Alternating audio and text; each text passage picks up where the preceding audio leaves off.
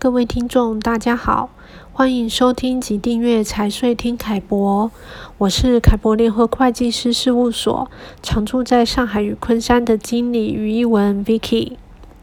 在上一篇，我们针对即将落日的全年一次性奖金以及外籍个人津补贴的政策进行了说明。那么，在本篇我们会针对刚才提到的优惠政策到期后，未来应该如何规划以降低个人税负，提供一些建议方案。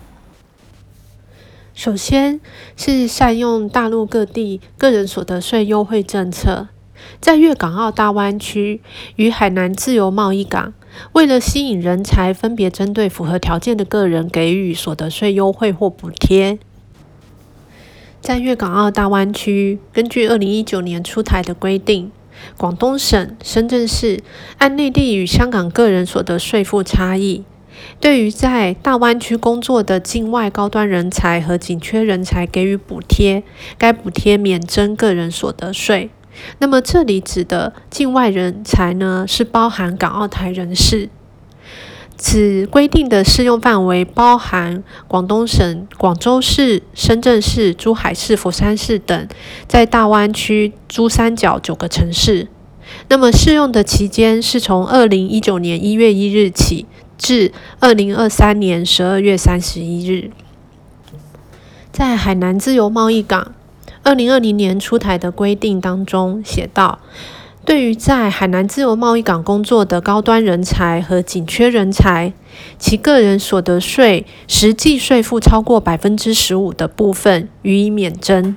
那么前述优惠政策的所得，包含来源于海南自由贸易港的综合所得、经营所得，以及经海南省认定的人才补贴性所得。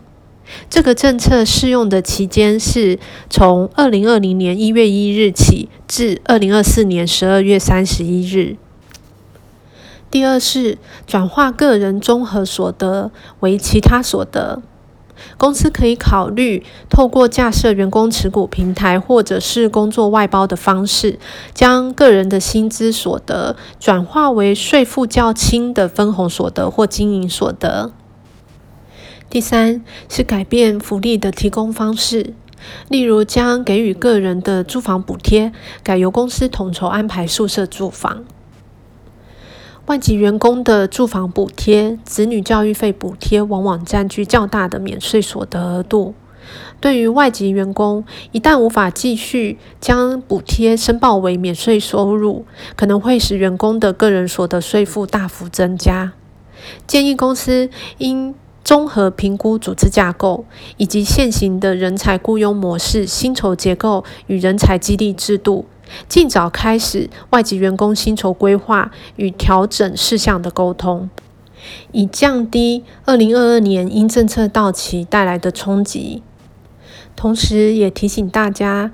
建立完善的企业与个人财税管理方式，树立纳税意识，才是永久发展之道。有关今天节目的内容，大家可以在凯博联合会计师事务所网站“凯博观点”中阅读相关文章，获取更多的讯息。若有任何问题，也欢迎来电洽询凯博联合会计师事务所。谢谢您今天的收听，再见。